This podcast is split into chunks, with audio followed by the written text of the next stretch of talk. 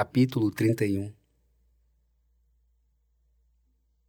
Que sejam loucos os segundos a escorrerem no lúzio da madrugada, que se diluam no vento todas as dores enterradas no peito, a felicidade a ser um fim de tarde com um gosto de mar, o abraço, uma morada fugaz, explodam em fervor os beijos dos apaixonados e as aparências não escondam a tristeza nos olhos, que a euforia dos acasos não vire um caos, que seja preciso caos para organizar o interior de si.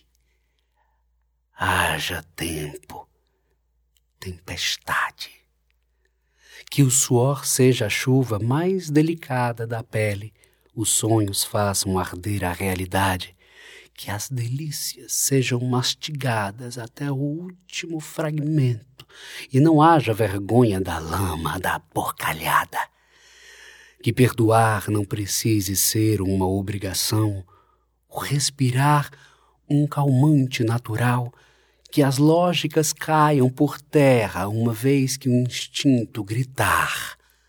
Acendam velas para os poetas, tais quais aos santos, o corpo a escrever outras histórias no cume da vida, que a vida seja interessante mais do que feliz.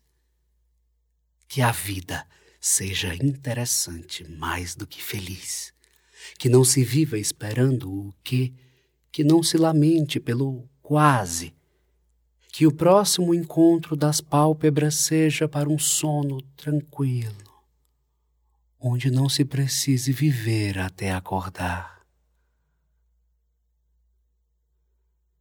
Adeus, Nice.